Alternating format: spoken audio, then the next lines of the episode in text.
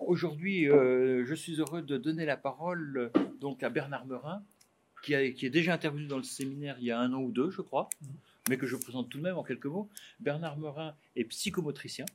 Euh, il a publié récemment euh, avec Francis Moreau en Non, postface. avec Emma- Oui, avec, avec Ah, Francis enfin, en poste. en postface. Ah ouais, c'est parce que j'ai truc en tête. hein. Mais tu as pu- vas-y, tu expliques ce que tu as publié. Euh, oui, donc, euh, donc ça sort au mois de mars. On a donc publié un ouvrage qui s'intitule Les troubles oro-alimentaires C'est les personnes avec euh, autisme et intérêt de, de l'approche sensorimotrice selon les travaux de Bullinger, qui est co-dirigé, que j'ai co-dirigé avec un, un collègue pédopsychiatre à Toulon qui s'appelle Emmanuel Danville, et donc qui est postfacé par euh, Francis et préfacé par Pierre de Lyon, Voilà. qui était mon chef de service pendant euh, plus de dix ans. D'accord. Bon. Et puis, donc aujourd'hui, tu interviens, alors je lis le titre que tu m'as donné, de l'organisme au corps, une histoire du développement sensorimoteur de l'enfant. Mm. Merci. Voilà. Bien, ben, donc bonjour à, à tous et bonne année aussi. hein. Et merci à, à l'équipe de l'école française de design de, de me permettre. Plus fort. Plus fort Oui, oui, oui. oui, on pas. bon, Ouais. Vous me faites signe si je baisse la voix. Voilà, donc euh, de me donner l'occasion effectivement de réintervenir dans, dans ce séminaire, d'autant que le, le thème de cette année, c'est l'enfant. Donc quand on en avait un peu discuté, euh, il semblait peut-être intéressant euh, de, de pouvoir ramener quelques éléments concernant le développement de l'enfant. Et donc de, questionner un peu cet aspect-là.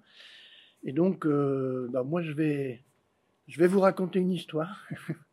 Celle du, du développement sensorimoteur de l'enfant, une histoire euh, qui m'a été, euh, je dirais, transmise par un, professeur de psychologie du développement qui s'appelait le professeur André Bullinger, qui était professeur de psychologie à l'université de Genève, donc voilà, auprès de qui j'ai été formé et puis j'ai un peu accompagné au cours de formation jusqu'à son décès en, en 2015. Et donc je vais m'appuyer sur, euh, sur ces travaux pour un petit peu euh, euh, voilà, relater cette histoire du développement sensorimoteur. Alors, je parle de Bullinger, je fais un petit clin d'œil. ceux qui me connaissent bien savent que je me réfère souvent à cette approche. Donc, je rassure, c'est pas un intérêt restreint, comme on peut retrouver dans, dans le TSA. Euh, c'est vrai que je, voilà, euh, ça fait euh, plusieurs années que, je travaille autour de cette approche. Par contre, ça n'enlève rien et c'est une approche qui peut tout à fait être croisée par d'autres approches, notamment donc celle de Trévarten dont Francis nous a parlé à une précédente séance. Et je crois aussi qu'on avait déjà évoqué ici Philippe Rochat, qui est un psychologue du développement. Donc, en tout cas, l'histoire que je vais vous raconter se situe dans le cadre de la psychologie du développement. Et je vais essayer, puisque c'est aussi euh, mon intérêt, d'essayer de la croiser avec peut-être quelques éléments euh, phénoménologiques. Mais très modestement, puisque euh, je ne suis pas philosophe, mais voilà, je m'alimente et j'éclaire ma clinique avec, avec cette approche. Pour commencer, je vais quand même dire quelques mots sur André Bullinger, la position qu'il a prise. Alors, André Bullinger a a d'abord été l'élève, puis le collaborateur de Jean Piaget, qui a été donc le premier à proposer en 1936 cette notion de stade sensorimoteur. Et ce qu'on entend par stade sensorimoteur, c'est la période qui va de la naissance à environ 24 mois. Cette période, donc, euh, ce qui va marquer pour Jean Piaget la fin de la période sensorimotrice, c'est l'accès pour l'enfant à ce qu'on appelle la permanence de l'objet, qui va lui permettre d'avoir un mode de fonctionnement cognitif euh, différent. Voilà. Pour moi, c'est une période que l'on peut, en partie en tout cas, hein, dans les, on va dire, 6-7 premiers mois de vie, que l'on peut qualifier d'antéprédicative, c'est-à-dire avant toute pensée réflexive, et moi individué. Elle se caractérise par le fait que les matériaux qui vont alimenter l'activité psychique du bébé sont de nature sensorielle et motrice, et l'idée c'est de penser que ces matériaux, donc sensoriels et moteurs, sont pour le bébé de véritables objets de connaissance. C'est pas que du moteur, c'est quelque chose qui va alimenter ce que moi j'appelle l'activité psychique du bébé. Bullinger, lui, pensait que l'enfant décrit par Piaget, donc Piaget appelait cet enfant le sujet épistémique, un peu un sujet idéal à qui on pose un problème et qu'il arrive à résoudre, était en quelque sorte un sujet idéal, et pour Piaget, il possédait en lui toutes les conditions nécessaires à son développement. Et il ne se prenait, disait Bullinger, l'enfant décrit par Piaget, ne se prenait jamais les pieds dans le tapis. Ce qui veut dire qu'il n'avait pas forcément d'émotion, il pleurait pas, et voilà, il avait surtout cet aspect euh, de résoudre les problèmes qui lui étaient confrontés selon l'âge qu'il avait. Cette description de l'enfant par Piaget était déclinée en termes de stade, et elle était surtout centrée sur les aspects cognitifs. Et cette approche piagétienne laisse peu de place aux dimensions toniques, émotionnelles et affectives. Or, il nous semble que l'enfance ne peut pas être réduite à une succession de stades ou d'étapes, mais doit plutôt être envisagée comme un processus. Alors hier, on a eu une réunion avec Philippe et le mot processus a émergé pour parler de l'enfance qui est plutôt vu de, de, ce côté comme un processus, un processus fait de transformations cohérentes impliquant plusieurs dimensions, comme la dimension organique, la dimension tonico-émotionnelle et affective, mais aussi la dimension sociale et bien sûr la dimension cognitive. Quand personnellement j'évoque une cohérence développementale, cela concerne tout autant l'enfant que j'ai l'habitude d'appeler ordinaire, ce qui évite la référence à l'enfant dit normal. Car il y a toujours une cohérence, une logique derrière toute forme de développement chez l'enfant. En quelque sorte, je dirais, il n'y a rien d'aberrant. S'il y a des souffrances, il y a des difficultés d'adaptation, il y a une logique sous l'angle de la logique développementale et on peut essayer toujours de comprendre cette logique développementale. Alors, pour pouvoir un peu décrire ce développement de manière un petit peu plus large que la description purement piagétienne, Bullinger va s'ouvrir à d'autres auteurs, dont euh, un qu'on a déjà évoqué ici, c'est Henri Wallon. Un autre, c'est Julian de Ajuriaguera, qui était euh, donc neurologue, psychiatre, psychanalyste et qui était euh, celui qui a écrit le fameux manuel de psychiatrie de l'enfant dans les années 70, et qui, au passage, puisque je suis psychomotricien, avec Eric qui est psychomotricien ici, et papa un peu de la psychomote, puisque c'est quand même grâce à lui que les pratiques psychomotrices ont pu à un moment donné émerger. Et euh, Bullinger va aussi euh, s'intéresser à des psychologues que moi personnellement je ne connaissais pas à l'époque. Ce sont les psychologues russes, comme Alexis Leontiev, Lev Vygotsky, parce que ce sont des auteurs qui se sont bien sûr intéressés à la dimension sociale de l'enfant. C'est-à-dire l'enfant ne peut pas se développer tout seul, c'est un être qui est d'emblée un être ouvert au monde, donc c'est d'emblée un être social qui va progressivement au cours de son développement s'individuer. On ne, parle pas on ne part pas d'un individu bébé qui va se socialiser, on part d'un individu ouvert au monde qui va s'individualiser au fur et à mesure de son développement. Pour évoquer le développement de l'enfant dans la période donc dite sensorimotrice, on va s'appuyer sur la notion d'espace corporel, qui vont s'articuler entre eux.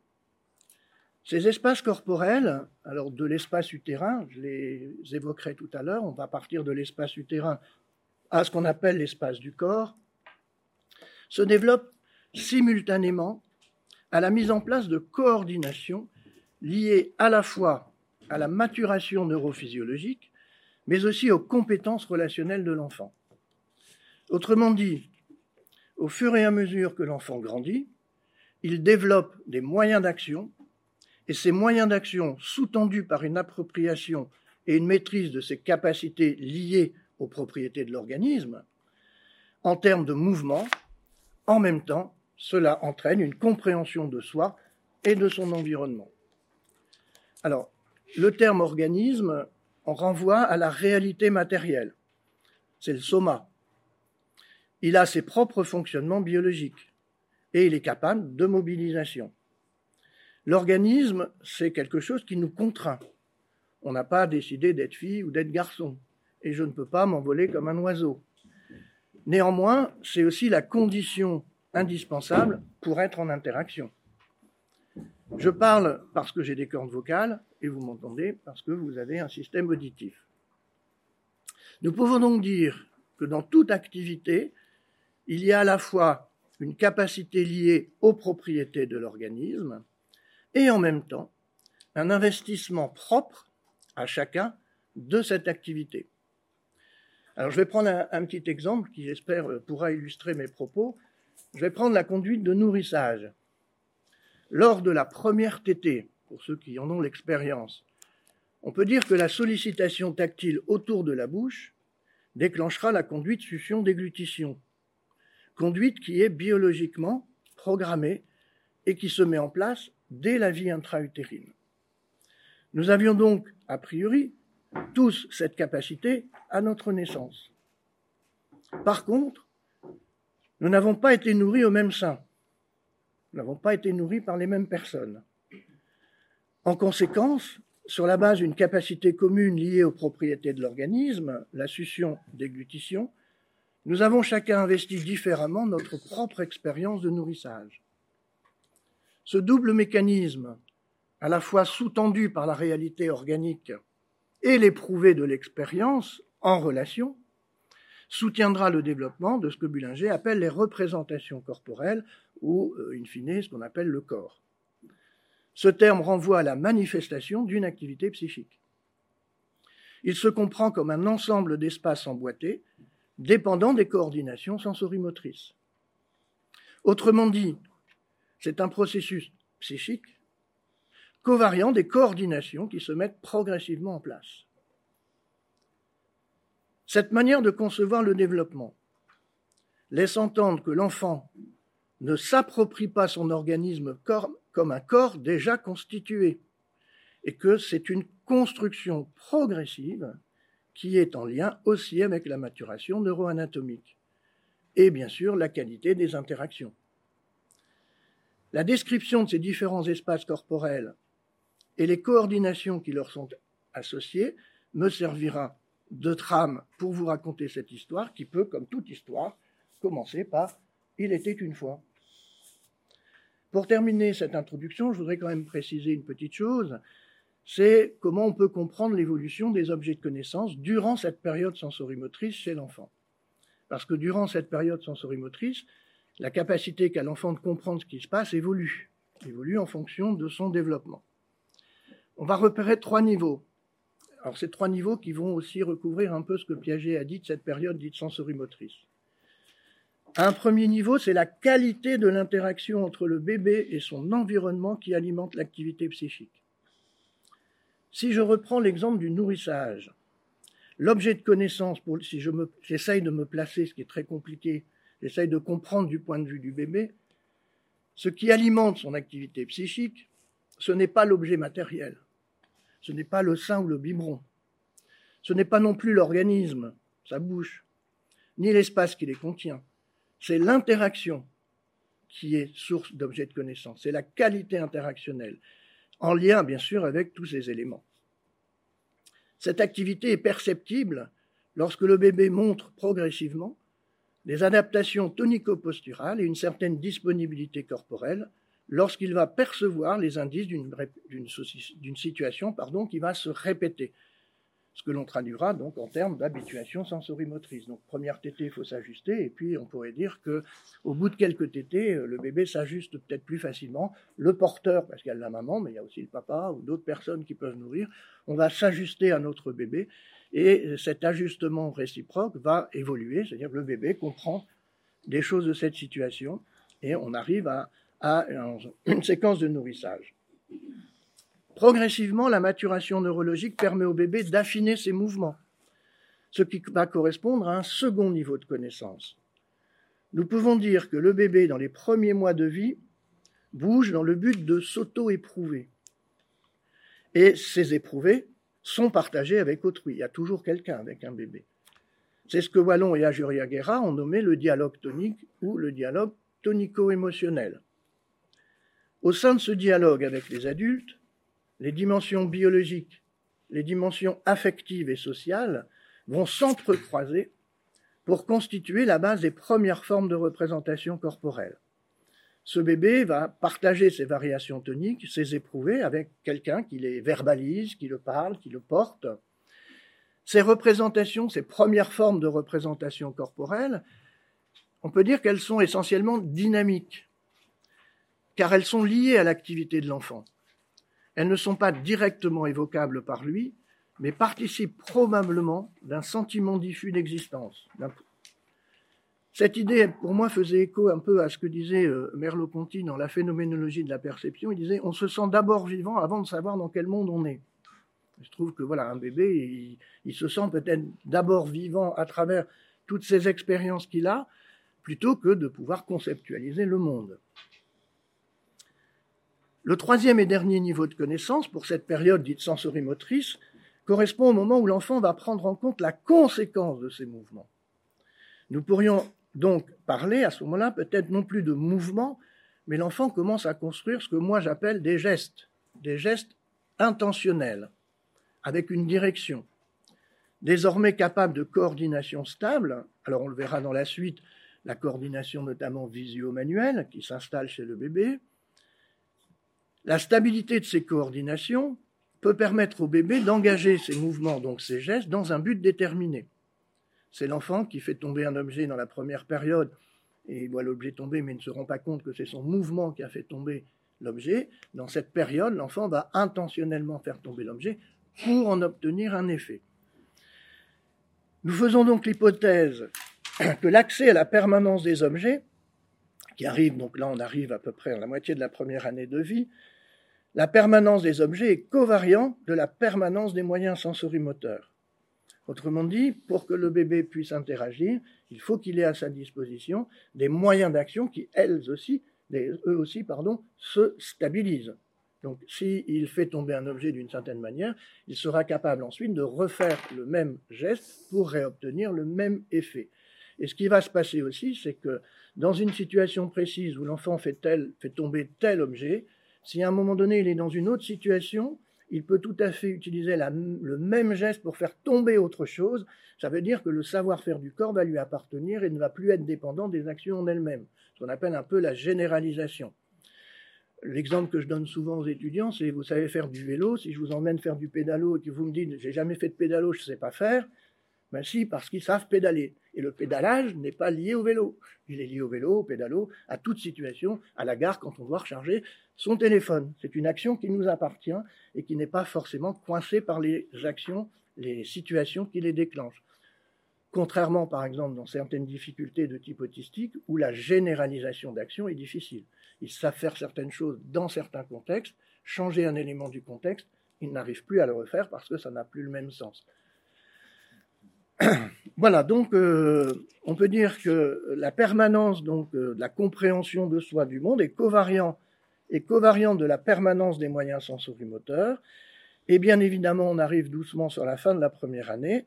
Le développement progressif du langage à partir du babillage va permettre l'émergence d'un niveau représentatif plus élaboré, composé à ce moment-là d'une capacité à former des idées qui achèvera ce que nous appelons la période dite sensorimotrice. Parce qu'à partir du moment où l'enfant interagit avec les objets, on fait l'hypothèse qu'il prend compte l'espace qu'il contient les objets. Et l'accès à l'espace est extrêmement important. C'est aussi à ce moment-là que l'enfant va commencer à pointer, par exemple. Le pointage va apparaître à ce moment-là. Alors, on va démarrer par le premier espace, et je reprends ma phrase de tout à l'heure, il était une fois. Il était une fois des éléments organiques qui se rencontrent, s'entremêlent, fusionnent pour donner des éléments plus complexes. Certains de ces éléments se développent au sein d'un muscle pour donner en quelques mois naissance à un enfant. Ce muscle est qualifié d'espace utérin, est un espace de dialogue qui passe à la fois par la dimension tonique, au travers des mouvements réciproques entre le fœtus et la paroi utérine, mais aussi par les systèmes sensoriels, qui progressivement vont réagir aux différents signaux perçus. Pour rappel, le système tactile débute à la dixième semaine de vie intra-utérine, suivi de l'olfaction et du goût.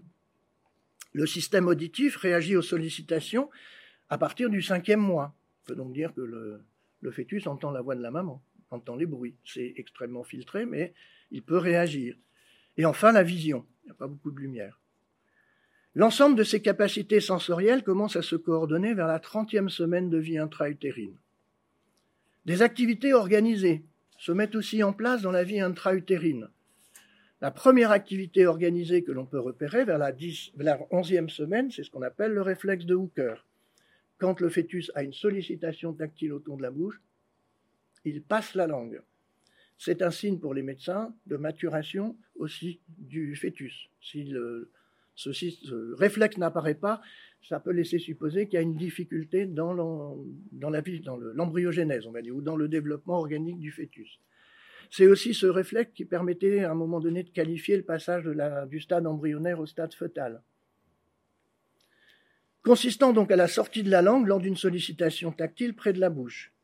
La conduite de succion apparaît à 12 semaines, la déglutition à 13 semaines et la coordination vers 30 semaines, ce qui fait que tous les bébés qui naissent avant 30 semaines ont des risques ou des chances de devoir être sondés, parce qu'ils n'ont pas ce réflexe, cette conduite succion-déglutition, comme les grands prémats. Et d'ailleurs, ils sont souvent aussi mis sous oxygène.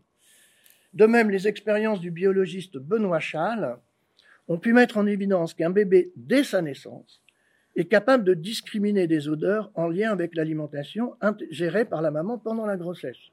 Donc il a fait une expérience de maman à qui il a demandé de manger des bonbons à l'anis dans les dernières semaines de leur grossesse. Et à la naissance, il présente deux odeurs au tout petit, une odeur neutre et une odeur d'anis. Et préférentiellement, le bébé tourne la tête vers l'odeur d'anis. Donc il y, a un engrammage olfactif qui est important. Je, ça me rappelait, j'en avais parlé avec Bullinger, une vieille référence c'est Françoise Dolto qui, dans l'image inconsciente du corps, raconte l'histoire d'Agnès, dont la maman était hospitalisée, qui ne se nourrissait plus. Et on avait dit, bah, adressez-vous à cette dame, elle doit avoir de bonnes idées. Et elle aurait dit à l'époque, mettez un vêtement de la maman autour du cou du bébé. Et elle dit dans son livre, le bébé a, bu tout son biberon. Ceci étant, euh, les expériences en psychologie montrent que ce n'est pas nécessairement une odeur de la maman. On peut tout à fait habituer un enfant à une autre odeur, notamment la vanille, ou les, odeurs assez, douces, qui sont des odeurs qui peuvent être utilisées dans les soins de néonatologie. Quand il y a des soins euh, intrusifs où les bébés vont se désorganiser, on les habitue à une odeur et l'odeur peut effectivement permettre à ce bébé de se... Euh, le mot qui me vient n'est pas très juste, c'est calmer, mais se rassembler beaucoup plus vite qu'un bébé qui n'aurait pas de point d'appui olfactif. Alors la naissance va bien sûr entraîner un grand bouleversement, notamment sur le plan sensoriel. Alors je dis grand bouleversement parce que c'est une expression que je préfère à celle de traumatisme de la naissance. Perte de la contenance, passage à la respiration aérienne et à l'alimentation fractionnée, et surtout découverte de la gravité. On peut dire qu'à la naissance, le bébé apprend son poids. Et c'est le milieu humain qui, dans son accueil, à la fois psychique bien évidemment, mais aussi physique qui donnera au bébé ses premiers appuis pour qu'il s'enracine dans son milieu. Voilà, donc on, est sorti du ventre de maman, et donc le deuxième espace dont on peut penser que le bébé permet au bébé de se commencer à se constituer ses enveloppes, pardon, ses représentations corporelles, c'est l'espace de la pesanteur. L'espace de la pesanteur n'est pas à proprement parler un espace situé corporellement, comme le seront les espaces suivants mais il peut être considéré comme le soubassement des représentations corporelles au sens où la stabilité posturale est nécessaire pour permettre une capacité d'action optimale et donc une compréhension de son environnement. À partir de deux postures naturelles, celles qu'on appelle symétriques, où le bébé est en enroulement et où les mains viennent spontanément autour de la bouche, vous prenez le bébé, vous l'enroulez en général, il se met les mains autour de la bouche, c'est une posture naturelle, et il a dans sa boîte à outils une seconde posture qu'on appelle la posture asymétrique, qui est également appelée posture de l'escrimeur. Vous mettez un bébé sur le dos, il a la tête qui se tourne d'un côté, la main se met en extension, l'autre main en flexion, et le point d'appui du bassin est inverse à là où la tête est tournée. Donc la colonne est légèrement tournée, ce qui permet à plusieurs mois plus tard, plusieurs semaines et mois plus tard, au bébé de faire des roulés-boulés de pouvoir passer d'une posture à une autre. Donc, ce qu'on appelle la posture de l'escrimeur, où le bébé sur le dos tourne la tête latéralement vers un point d'appui controlatéral au niveau du bassin. L'enfant qui vient de naître va construire ce qu'on appelle la fonction proprioceptive. Cette fonction est liée à une coordination entre le système vestibulaire, la sensibilité profonde, et puis d'autres modalités sensorielles comme le tactile et le visuel. Cette fonction, et également à travers le portage, permet au bébé, permet à l'enfant de s'ajuster progressivement aux effets de la pesanteur pour construire sa verticalité. Et ce rapport harmonieux à la gravité est fondamental. Alors là, j'utiliserai une jolie phrase d'Étienne Klein qui a écrit un livre qui s'appelle Anagramme renversante, que je vous conseille de regarder, où il a pris des phrases, il a mélangé les lettres des phrases, il en a fait d'autres phrases. Et dans ces anagrammes renversantes, on trouve la phrase suivante, enfin l'expression suivante, la gravitation universelle.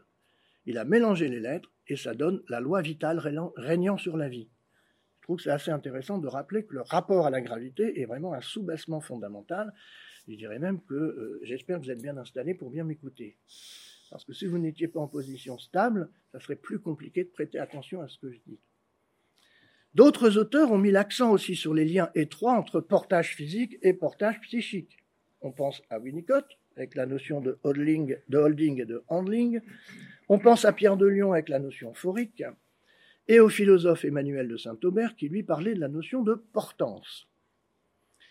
Dans les cas où ce rapport à la gravité est fragile, le redressement pourra se faire mais les conséquences impacteront l'ensemble du développement de l'enfant. Ce dernier contrebalancera cette fragilité par une hypertonie qui soulignera non pas une adaptation à la pesanteur, mais je pourrais dire une lutte contre la pesanteur, et ne sera pas ajusté. Pour ceux qui ont croisé ces enfants, les cliniciens peuvent voir des comportements en agrippement, ce qu'on appelle l'agrippement à la bouche, ou tenir toujours un objet, l'agrippement visuel, les transitions de posture qui sont parfois compliquées, passer de la station assise à la station debout, de passer de la station allongée à la station debout. Les marches sont parfois compliquées. Et sur le plan psychique, nous pouvons faire l'hypothèse qu'une personne dont le rapport à la gravité est fragile peut éprouver un sentiment d'insécurité, voire des angoisses de chute, voire des angoisses d'effondrement. Et euh, je pense qu'en français, quand on va pas bien, on dit je peux m'effondrer trouve qu'il y a voilà, une analogie qui peut être intéressante. Donc, cette appropriation de la pesanteur, bien évidemment, ne concerne pas la toute première période de l'enfant. Elle concerne toute notre vie. On est toujours ajusté à la pesanteur. Mais là, dans le cadre de cette période sensorimotrice, l'ajustement à la pesanteur amènera la verticalisation, amènera l'enfant à finalement se mettre debout sur ses deux pieds. Et je rappelle qu'on n'apprend pas par le biais cognitif à un enfant à se mettre assis ou à marcher on lui donne des bons appuis et lui, il comprend les effets de la pesanteur et il intègre ses appuis et on a une belle surprise un matin en disant regarde, il s'est mis debout, ah regarde, il vient de faire son premier pas. Et on est tous contents de voir que nos enfants progressent. Le deuxième, le troisième espace qui est covariant du précédent, c'est ce qu'on a appelé l'espace oral. Parce que la première partie corporelle qui va être impliquée dans l'interaction, c'est bien évidemment cette zone orale à travers la séquence de nourrissage. Donc, comme évoqué précédemment, le bébé maîtrise rapidement sa bouche, dans sa dimension praxique, et ce, grâce aux séquences de nourrissage. Mais c'est aussi, comme nous venons de le voir, grâce à la qualité du portage. Celui-ci, un portage adéquat, autorisera une détente et un bien-être pour le bébé qui pourra de fait sphinctériser harmonieusement ses lèvres autour du mamelon ou de la tétine et apprécier pleinement les sensations intrabuccales et interoceptives pour un nourrissage et une digestion apaisée. Parce que quand je suce une tétine, un biberon, il faut que j'ai un équilibre entre ma lèvre supérieure et ma lèvre inférieure. Je sphinctérise bien pour que ça aille à l'intérieur. Si je ne sphinctérise pas bien, ça risque de couler. Et si à chaque fois que je suis nourri, j'ai des sensations sur le menton, j'ai pas encore construit ma zone orale, je peux intégrer mon menton dans l'idée que c'est ma bouche aussi. Et puis quelques années plus tard, on dit ah ben lui quand il mange, il en met partout. Regarde, ça coule. Il y a des enfants qui mangent et ils n'ont même pas ce réflexe d'essuyer. C'est ça que ça peut interroger. En effet, le repas n'est pas qu'une séquence où il s'agit de répondre aux besoins physiologiques. Le repas, pour un enfant, ça raconte une histoire dans laquelle plusieurs éléments vont rentrer en ligne de compte. Il s'agit du contact corporel à autrui, au travers des postures, des aspects sensoriels, le regard, les aspects tactiles, les aspects gustatifs, les aspects olfactifs, la qualité de la succion, puis quand il sera plus grand, la qualité de la mastication, et enfin la déglutition. L'harmonie entre ces différentes phases amènera le sentiment de satiété, qui n'est pas uniquement associé à la satisfaction organique. C'est un sentiment beaucoup plus large. Et le but d'un repas, pour tout à chacun, mais surtout pour le bébé, c'est de créer une expérience positive qui permet au bébé de vivre ce qu'on appelle un état hédonique. Euh, qui me fait toujours penser à la chanson de Patrick Topalov, je suis désolé de ma référence. J'ai bien mangé, j'ai bien bu, j'ai la peau du ventre bien tendue. qui permet à l'enfant d'investir positivement les séquences de repas, entourées bien sûr de l'attention bienveillante de la personne qui nourrit. Dès lors que la bouche est investie et constitue une première forme de représentation corporelle à travers les activités de nourrissage, celle-ci pourra être associée à d'autres fonctions que celles du nourrissage, comme l'exploration des objets. Les enfants mettent tous en bouche à un moment donné. L'émission du langage, bien évidemment, et l'expression affective, parce que je rappelle quand même que la bouche permet de faire des bisous. Elle participe aussi de la constitution des limites entre soi et non-soi, entre le dedans et le dehors, entre le besoin et le désir. Au regard de toutes ces fonctions, nous ne parlerons donc plus seulement de la bouche, mais de l'espace oral, qui est au carrefour du besoin vital, mais aussi affectif et relationnel. Sur le plan psychique, nous faisons l'hypothèse que le rythme des repas, puisque quand je sors du ventre de maman, je ne suis plus en alimentation continue, par voie sanguine, je suis en alimentation fractionnée. Je dois être actif dans cette euh, séquence. Le rythme des repas, les fonctions de vidage, de remplissage, je suis plein, je suis rempli, je me sens bien, j'ai une tension interne qui me fait pleurer, que mes parents perçoivent comme tu as faim, associés au sentiment, pardon, peuvent être euh, pensés comme associés au sentiment de se sentir exister. Alors, j'ai retrouvé une référence euh, dans le groupe que nous faisons euh, sur l'île, qu'on appelle Philopsie. On a, il y a quelque temps, étudié Corinne Pelluchon dans son livre Nourriture. Et dans son livre, elle parle d'égo gourmand. Elle dit dans, son livre que déclarer que se nourrir donne sens et saveur à l'existence, décrivant le sujet dans sa corporéité, dans la matérialité de son existence, je la cite, Je mange pour satisfaire mes besoins, mais aussitôt le besoin vire en plaisir qui est recherché pour lui-même. Je trouvais que c'était intéressant, elle plaçait cette notion euh, de cogito gourmand. Les fragilités dans la mise en place de cet espace dans le développement de l'enfant peuvent s'exprimer par les troubles alimentaires, bien évidemment, par les troubles du langage, mais aussi par des troubles de la régulation tonique. Pourquoi? Parce que dans le cadre du développement du tonus, ce qui sert de point d'ancrage du tonus, c'est la zone orale c'est la point de référence. C'est-à-dire quand tout ça c'est bien organisé, en général, le reste étant référé à la zone orale s'organise bien.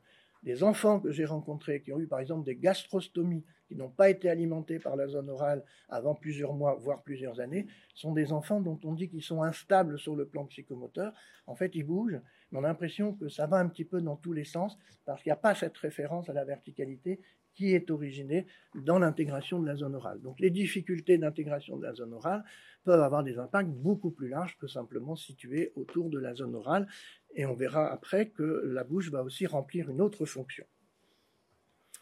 Le chapitre suivant, c'est l'espace du buste. Alors, on y a en tête un enfant qui grandit tout doucement, qui a, on va dire, 3-4 euh, mois, il arrive vers 3 mois. Suivant la logique développementale, la coordination que le bébé va ensuite mettre en place, après avoir bien incrémenté, on va dire, cette zone orale, va concerner ses capacités de redressement. D'abord au niveau de la tête, puis au niveau du haut du corps. Ce bébé va avoir cette capacité. Il s'agit de la mise en place d'un équilibre entre les mouvements de flexion et les mouvements d'extension au niveau du buste. L'image, c'est celle des haubans d'un bateau. Le haubanage avant-arrière, référence aux cordages qui maintiennent les mâts du bateau. On imagine la, colonne vertébrale, les haubans d'un côté, et chaque fois que le bateau bouge, il y a toujours cette verticalité qui est maintenue. Donc euh, le bébé va dans un premier temps soutenir ses redressements par un appui sur une respiration thoracique, ce qu'on appelle le tonus pneumatique. Donc si vous regardez un bébé qui est fléchi, il fait et à ce moment-là, il se redresse sur le tonus pneumatique et il peut engager un regard. Il peut engager un regard qui est beaucoup plus présent que dans les euh, semaines et les mois précédents mais aussi par un phénomène de maturation au niveau de l'œil. Alors en fait, ce qui se passe à trois mois, c'est qu'à la naissance, l'œil n'est pas mature du bébé. Ce qui est mature chez le bébé, c'est ce qu'on appelle la vision périphérique. La vision focale, qui est la vision qui nous permet de voir de façon précise, n'est pas mature à la naissance. Ce qui fait qu'un tout petit, dans les premiers mois et les premières semaines, organise essentiellement sa vision sur la vision périphérique. C'est-à-dire euh, les cellules, c'est les bâtonnets. Or, la vision périphérique est très sensible au contraste lumineux. Donc le bébé, il cherche surtout les hauts contrastes de lumière. Donc si vous sollicitez un bébé avec des contrastes lumineux, ça va attirer le regard. On peut supposer que les jouets très colorés ont beaucoup plus d'impact sur la vision périphérique que focale. Et vers 12 semaines, cette vision focale est mature parce qu'elle a été euh, sollicitée par la lumière, ce qui fait que cette coordination va permettre au bébé de s'appuyer sur sa vision focale, et du coup la vision périphérique va lui permettre de contextualiser ce qu'il voit. Si vous, vous pouvez, ou moi, regarder et comprendre ce qu'on voit, c'est qu'on a une vision focale et en même temps, ce qu'on voit en focale est recontextualisé par tous les éléments de la vision périphérique. Et les deux visions se coordonnent.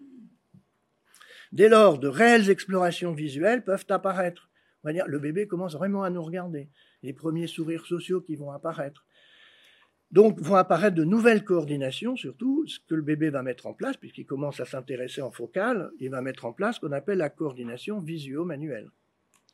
Sur le plan du déploiement de la vie psychique, nous pouvons faire l'hypothèse que la stabilité du buste, plus le bébé va maîtriser cette stabilité du buste, les nouvelles explorations visuelles autorisent la création d'un sentiment, alors ce qu'on appelle nous l'arrière-fond, que je traduirais par le bébé, il maîtrise de plus en plus son redressement, il peut donc décoller son dos, il peut tendre les bras pour aller dans les bras de l'autre, il regarde en vision focale. On pourrait donc dire, je peux progressivement tenir mon buste sans appui systématique dans le dos pour mieux m'intéresser à ce qui se passe devant. Donc ce qui est intéressant à cette période, c'est pas seulement que le bébé arrive à maîtriser son buste, c'est qu'il commence à s'intéresser grâce à cette capacité visuelle, il s'intéresse de plus en plus à ce qui se passe autour de lui. Cette notion d'arrière-fond associée à la vision désormais mature servira de base sur ce que nous observons ensuite dans le développement, alors, à savoir, puisque ça c'est connu en psychologie développementale, ce qu'on appelle l'interpénétration des regards, ce qu'on appelle l'attention conjointe, la capacité de regarder de façon commune avec quelqu'un dans une direction conjointe, et ce qui va aussi apparaître progressivement, c'est la capacité à pointer vers. Je regarde et je pointe. Et voilà, on sait que chez le bébé, il y a deux types de pointage. Le pointage qui apparaît vers six mois, c'est le pointage impératif. Ah, ah, je veux le gel hydroalcoolique, que ce soit Philippe ou vous qui me le donniez, à la limite, peu importe. Par contre, plus tard, vers neuf mois, si je regarde Philippe, oh, je lui montre le gel alcoolique et je le regarde pour savoir ce que lui pense du gel. Là, on est dans une tiercité, c'est-à-dire je m'intéresse non pas au gel, je m'intéresse à ce que lui pense du gel. Ça, c'est ce qu'on appelle le pointage déclaratif qui euh, demande une élaboration un peu plus complexe.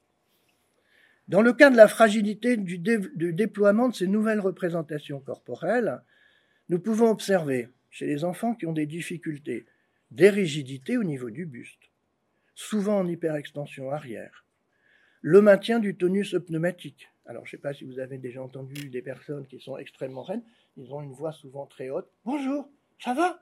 Ils ont une voix courte, ils sont assez vite essoufflés, parce que la respiration reste. Et on peut penser que cette respiration reste parce que, bah, comme quand on a peur, je me rigidifie, je gonfle mes poumons pour être bien raide. Et donc, il y a des personnes, des enfants ou des adultes, qui peuvent donc avoir encore ce tonus pneumatique comme pour soutenir leur redressement face à la gravité. Donc, les voix sont mal placées, les respirations sont courtes. Et on peut aussi observer, et je pense que les cliniciens parmi vous l'ont déjà observé, ce qu'on appelle le maintien de la vision périphérique dans certaines situations, notamment dans les TSA, ces personnes qui donnent le sentiment de ne pas regarder en face parce qu'il y a un maintien de cette vision périphérique et en fait, ils voilà, ont toujours l'impression d'avoir le regard sur le, côté. De ce fait, ben, la communication par le regard est beaucoup plus compliquée. Et dire à quelqu'un qui est en vision périphérique, regarde-moi, c'est compliqué. Et avoir des lunettes en vision périphérique, c'est compliqué. Parce que si moi je mets des lunettes et que je suis en vision périphérique, ma vision périphérique peut être barrée par les lunettes. Donc c'est des choses qu'on a en tête si on se pose la question pour les enfants qui sont en difficulté. L'espace suivant, et donc l'avant-dernier, c'est ce qu'on appelle l'espace du torse. Quasi simultanément à la maîtrise des mouvements de flexion-extension, je dis quasiment simultanément, l'enfant va, avoir la capacité de maîtriser ce qu'on appelle les mouvements de rotation. Donc si je mime, je suis capable de maîtriser flexion-extension, ma vision périphérique se coordonne avec ma vision focale, je commence à m'intéresser de manière beaucoup plus active à ce qui se passe autour de moi, et je vais avoir la capacité de pouvoir maîtriser ces mouvements de rotation. Physiologiquement parlant, pour un enfant, c'est beaucoup plus facile de maîtriser les mouvements de flexion, d'extension que les mouvements de rotation.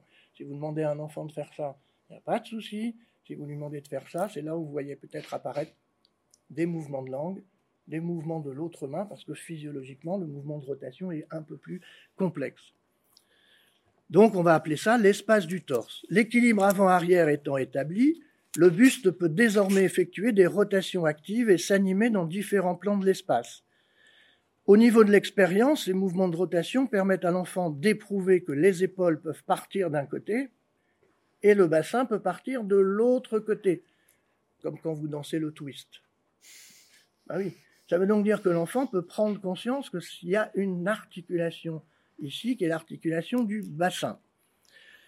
Donc les rotations actives, le buste va pouvoir s'animer dans les différents plans de l'espace, entraînant une dissociation des mouvements entre le bassin et les épaules. Ces mouvements de rotation permettent à l'enfant d'explorer beaucoup plus éléments, beaucoup plus aisément ce qui se passe à droite, ce qui se passe devant et ce qui se passe à gauche. Et cela peut être associé au regard. Il peut suivre les actions en cours. C'est aussi à cette période que les enfants amènent les objets à la bouche pour les explorer. On peut donc dire que la bouche va jouer un rôle différent de celui du nourrissage qu'on appelle le relais oral. Et le fait de pouvoir mettre les objets en bouche, ça permet de les passer d'une main dans l'autre. Puis comme l'enfant s'intéresse à cette coordination visuo-manuelle, s'intéresse à ce que ses mains ont en bouche, progressivement, il fait ça, il fait ça, et il peut passer l'objet d'une main dans l'autre, ce qui bien évidemment va soutenir les, coordinations bimanuelles. Cette manipulation plus active des objets, on peut donc dire plus intentionnelle, sous contrôle visuel, permet à l'enfant de prendre progressivement en compte la conséquence de ses mouvements. C'est là où le troisième objet de connaissance dont j'ai parlé tout à l'heure va se mettre en place. Nous pouvons rapprocher ces mécanismes de ce que Piaget appelait les réactions circulaires, secondaires, entre 5 et 9 mois, suivi des réactions circulaires tertiaires entre 11 et 18 mois, où l'enfant se sait à l'origine de ses actions. On va donc parler en termes d'effet spatial du geste. L'enfant prend en compte l'espace et ses effets, signifiant donc que l'enfant prend non seulement en considération la conséquence de ses gestes sur les objets, mais aussi l'espace qui les contient. L'enfant arrive à une dimension où il se rend compte qu'il y a un espace entre lui et les objets, et dans cet espace, il y a des objets, il y a l'autre, et donc ça devient un lieu euh, d'interaction. Donc la phrase de Bullinger, c'est quand l'œil parle à la main, leur langage, c'est l'espace. Toute cette stabilité posturale et ses effets sur les coordinations et la construction praxique soulignent sur le plan psychique la constitution d'un axe corporel bien ancré sur le bassin, et cet axe corporel n'est pas simplement le mécanisme du redressement, il est aussi un étayage pour la stabilité émotionnelle, affective, cognitive et représentative. Et c'est là où je disais tout à l'heure, dans le langage courant, c'est la notion d'effondrement qui peut être évoquée quand nous sommes déstabilisés, attestant bien que cette stabilité s'ancre tout autant dans le postural que le psychique. Pour comprendre cette liaison entre l'espace gauche, l'espace du centre et l'espace droit, une expérience en psychologie développementale a été faite.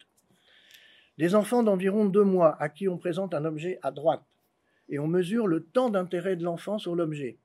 On va dire l'enfant s'intéresse trois minutes à l'objet, donc on a mesuré ce qu'on appelle le eye tracking, le regard, le nombre de mouvements, l'accélération cardiaque. Il y a plusieurs mesures qui ont été faites et on dit l'enfant s'est intéressé pendant trois minutes à ce nouvel objet. L'objet est retiré et a été remontré à l'enfant à gauche. Et là, les expérimentateurs se sont rendus compte que le temps d'intérêt de l'enfant, quand on lui représentait l'objet à gauche, était de la même durée que quand on lui présentait l'objet à droite. Autrement dit, l'enfant ne fait pas le lien entre ce qu'il a vu à droite et ce qu'il a vu à gauche. Pourquoi? Parce qu'à cette période-là, il n'y a pas encore un rapport objectal. Il n'y a pas encore de conscience que l'objet existe en soi. Puis il y a toute la période où l'enfant va mettre en bouche, va passer d'une main dans l'autre, etc. Et après, vers 5-6 mois, puisque l'espace de prévention apparaît vers 5 mois, lorsque vous présentez un objet à droite, il s'y intéresse pendant un certain temps, et quand on représente l'objet à gauche, il s'y intéresse moins longtemps. Et les chercheurs se sont dit, tiens, là, l'enfant reconnaît l'objet. Ça veut donc dire que l'objet existe indépendamment de la situation spatiale dans laquelle il est. Ça veut donc dire que, intuitivement, l'enfant dissocie les deux, et donc prend en compte l'espace, et prend en compte de façon différente l'objet qui est dans cet espace. Et donc, il accède progressivement à ce qu'on va appeler ensuite la permanence de l'objet. Alors, la prise en compte de, l'espace est un moment extrêmement important dans le développement de l'enfant, parce qu'elle va s'accompagner d'une évolution dans la manière qu'il aura de communiquer. Après une période de vocalise dans les premiers mois, puis une période de babillage qu'on appelle rudimentaire, entre 4 et 6 mois, va apparaître un babillage beaucoup plus sophistiqué qu'on appelle le babillage mixte, qui est considéré comme le premier signe du proto-langage, avec des intonations notamment de la voix maternelle et du langage maternel. Et ce babillage évoluera ensuite vers ce qu'on appelle le babillage mixte, composé des mots de la langue. Et là, l'enfant va commencer à nommer aussi hein, les biberons. Euh, au début, on dit montre pas son biberon parce qu'il n'est pas l'heure de le nourrir, donc il a bien compris qu'il va être nourri, donc il va s'agiter. Et puis, euh, plusieurs mois plus tard, il pourra euh, utiliser un vocable pour désigner le biberon s'il s'agit effectivement du biberon. Lorsqu'il y a des fragilités au niveau de l'espace du torse, nous pouvons observer chez certains enfants des difficultés dans l'association épaule-bassin, les enfants qui sont extrêmement raides. Et par exemple, si Philippe me parle, je vais me tourner comme ça. Je vais tourner mon bassin et mes épaules, donc théoriquement, je suis capable de faire ça. Et on voit chez certains enfants des raideurs telles qu'il y a très peu de dissociation épaule-bassin, avec une importante raideur au niveau de l'axe. Des coordinations bimanuelles qui peuvent être fragilisées.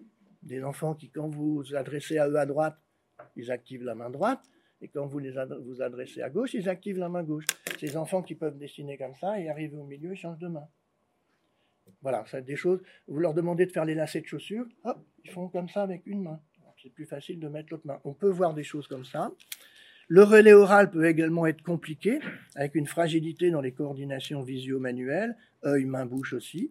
Comme avait pu le souligner, alors j'ai repensé aussi à cet exemple. Alors, c'est pas du tout dans le registre sensorimoteur, puisqu'à l'époque c'était quelque chose qui était présenté dans le cadre de la théorie analytique. C'est François Zolto avec son exemple de bouche de main où elle dit à un de ses patients, tu peux prendre l'objet avec ta bouche, avec ta bouche de main. elle dit, ah là, il y a eu un raccord entre la bouche et la main. Alors certes, euh, je dirais l'interprétation était très analytique, mais moi, avec mon approche sensorimotrice, je me dis, c'est le genre de choses de toute façon qu'il faut concrètement favoriser, cette liaison main-bouche. Parce que ça fait partie du processus développemental qui va favoriser après les liaisons main-bouche, les coordinations bimanuelles. Au fil du développement sensorimoteur, nous pourrions résumer l'évolution des différents rôles de la bouche ainsi à la naissance, elle autorise le nourrissage, vers 3-4 mois, elle explore les objets, et vers 6-8 mois, elle sert de relais entre la droite et la gauche avant de déléguer aux mains vers 10 mois, où là, effectivement, l'enfant, euh, même si on continue à mettre des objets dans la bouche. On suce les crayons, euh, on fait ça. notre bouche est quand même une sacrée référence euh, d'axe et de point central. Le dernier espace, c'est ce qu'on appelle l'espace du corps. Donc, j'ai bien, j'instrumente bien ma bouche, j'ai le redressement, j'ai la dissociation, donc je commence un petit peu à articuler le haut et le bas du corps, je commence à faire des roulés-boulets, je vais progressivement passer aux quatre pattes. La dissociation épaule-bassin va donc autoriser tous les jeux actifs d'enroulement, les roulés-boulets, les premiers déplacements. L'enfant va attraper, va jouer avec ses pieds. Les appuis posturaux et le redressement vont impliquer de plus en plus le bas du corps et aboutir au premier déplacement. L'enfant donc déplace son espace de préhension, parce que s'il se déplace, c'est parce qu'il a envie d'explorer. Si je pointe, c'est parce que je ne peux pas prendre l'objet. Si je pouvais systématiquement accéder aux objets, je n'aurais pas besoin de pointer. Donc si je pointe, c'est parce qu'à un moment donné, je ne peux pas y accéder. Et puis progressivement, je vais pouvoir maîtriser tout ça. Et donc on peut dire que marcher ne consiste pas seulement à se déplacer d'un point A vers un point B. Marcher, c'est s'approprier l'espace pour en saisir les rapports. Donc marcher, c'est pas simplement déambuler, marcher, c'est faire du chemin. Et donc ce n'est pas que la force des moyens musculaires qui permet à l'enfant de se déplacer, c'est la force du désir d'explorer. Il a envie d'aller explorer le monde. L'enfant se déplace non seulement parce qu'il en a les moyens musculaires, mais comme je viens de dire, sur la base d'un désir à explorer et surtout à partager, parce qu'on peut penser que c'est à ce moment-là que l'enfant rentre dans cette dynamique qu'on appelle le partage du monde commun. Il va être de plus en plus en interaction active et, il va pouvoir partager ce monde avec autrui. Sur le plan des représentations corporelles, nous pouvons faire l'hypothèse que ce dernier espace, appelé donc espace du corps, achève une première élaboration représentative de l'organisme en tant qu'unité, que je qualifierais tout simplement de unité de la tête aux pieds. À cet investissement du bassin s'inscrira un début d'intérêt pour le contrôle sphinctérien, De même que ce qu'on peut constater sur le plan psychique, et moi j'ai des situations cliniques, c'est que les colères orientées, les oppositions ciblées commencent aussi à apparaître à ce moment-là. Et Henri Wallon allait jusqu'à dire que cette liaison entre le haut et le bas du corps, de cette liaison entre le haut et le bas du corps dérive l'apparition du je, J-E. Quand même assez extraordinaire. Dans le cas de fragilité dans cette liaison entre le haut et le bas du corps, nous pouvons observer des laxités articulaires, notamment au niveau des hanches. Le bassin est peu mobile, parfois en fermeture, en flexion complète, ce que j'appelle les enfants clip-clap. Ils sont assis et parfois ils arrivent à mettre la tête sur le genou. Ils sont, alors on va dire, ils sont très souples. C'est pas que de la souplesse, c'est une laxité telle que le bassin est surtout incrémenté en flexion-extension et très très peu en mouvement de rotation. Donc les enfants, voilà, quand ils se mettent au repos, ils sont complètement euh, en fermeture. Le bassin est peu mobile, avec parfois donc des fermetures en flexion complète, sans rotation. Ce qu'on peut voir aussi, c'est que là, ce qu'on appelle la fonction d'exploration du pied, quand le bébé joue avec ses pieds, bah, il incrémente, il fait connaissance avec ses pieds, et la fonction d'exploration du pied que nous avons tous, c'est cette fonction qui nous permet de nous adapter sans nous en rendre compte aux textures du sol. Et eh ces enfants-là ont beaucoup de mal avec cette fonction d'exploration, et cette fonction est souvent chapeautée par ce qu'on appelle la fonction de portage, et vous avez des enfants qui claquent les pieds, qui basculent le poids du corps d'une jambe sur l'autre, qui se cassent la figure dès qu'il y a une texture différente au sol, dès qu'il y a un obstacle, comme si cette fonction d'exploration était difficile pour eux. Et enfin, bien évidemment, on peut inscrire dans ces difficultés d'investissement du bas du corps les difficultés d'accès à la propreté. Et tout enfant ou adulte qui est en difficulté d'accès à la propreté doit nous amener à nous interroger sur la qualité de l'investissement du bas du corps. Ce qui nous semble pertinent dans cette approche, c'est la vision holistique du développement dans laquelle chaque progrès en termes de coordination et leur implication dans l'activité de l'enfant s'articule avec un moment du déploiement des représentations corporelles.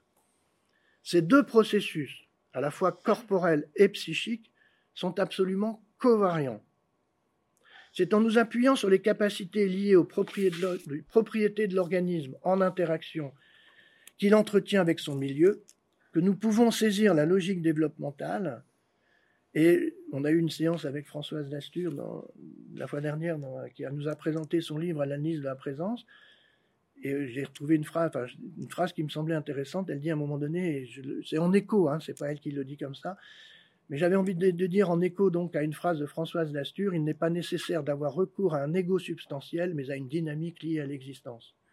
je trouve que c'est intéressant de penser les choses comme ça.